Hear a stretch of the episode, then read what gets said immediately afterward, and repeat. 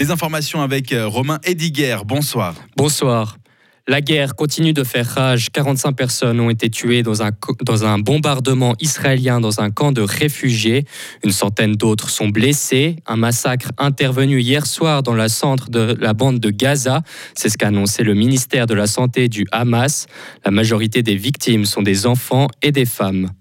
L'Ukraine affirme avoir frappé hier après-midi un chantier naval en Crimée occupé par la Russie, annonce faite par l'armée ukrainienne. Depuis le lancement de sa contre-offensive contre les forces de Moscou cet été, Kiev a intensifié ses attaques contre la péninsule de la mer Noire, dont la Russie s'est emparée dès 2014. Du côté de Moscou, on note aucune victime causée par ces attaques.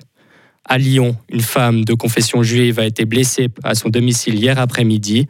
Selon le parquet, il pourrait s'agir d'un acte motivé par un mobile antisémite. Une enquête pour tentative de meurtre a été ouverte. La victime est saine et sauve. Elle est sortie aujourd'hui de l'hôpital. Des transports publics uniquement verts. Par un après-midi pluvieux à Shenzhen, des bus transportent silencieusement leurs passagers sans émission de CO2 ni de gaz d'échappement.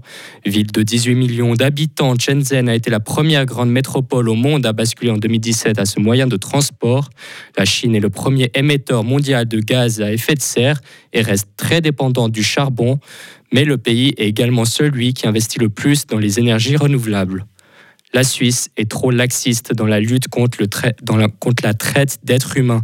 C'est le constat de l'experte Julia Kourouk. Selon elle, les contrôles sur les chantiers notamment laissent à désirer. Il manque une supervision des autorités spécialisées. Les entreprises de construction suisses ne sont pas très regardantes quand, quand elles font appel à des sous-traitants. La pression dans le secteur est massive.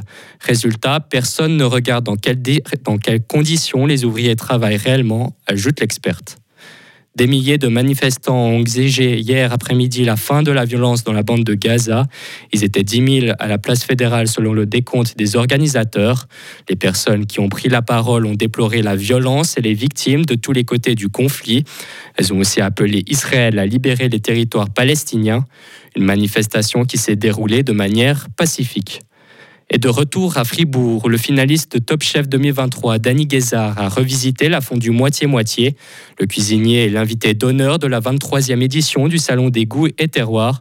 50 000 personnes sont venues découvrir les différents produits des 300 exposants. Plusieurs animations ont été proposées tout au long de ce week-end. Et un mot de sport pour terminer. En basketball, Elfic Fribourg a remporté son match face à Puy 82 à 54. Elle menait déjà de 24 longueurs à la mi-temps. Les Fribourgeoises restent invaincues en championnat. Retrouvez toute l'info sur frappe et frappe.ch. La météo avec Bauhaus Matran, ton spécialiste pour l'atelier, la maison et le jardin. Économise maintenant du temps avec Click and Collect, bauhaus.ch. Le temps de ce lundi reste couvert avec température de 6 à 12 degrés, quelques pluies par région. Concernant demain, c'est toujours pareil, un hein. même tableau avec quelques gouttes à droite à gauche. On verra une légère amélioration à partir de mercredi.